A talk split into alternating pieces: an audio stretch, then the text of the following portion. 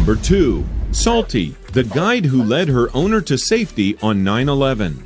Guide dogs are expected to keep their owners out of danger, but Salty, a New York guide dog, took protection to a whole new level. Salty and her owner, Omar Rivera, were on the 71st floor in Tower 1 of the World Trade Center on September 11, 2001. As the building began collapsing around them, Salty led Omar and a friend down 70 flights of stairs to safety, just moments before Tower 1 completely collapsed. Salty was there the whole way and even refused to let the friend take her leash because she wanted to stay with her owner until he was safe. Their ordeal took 1 hour and 15 minutes to accomplish.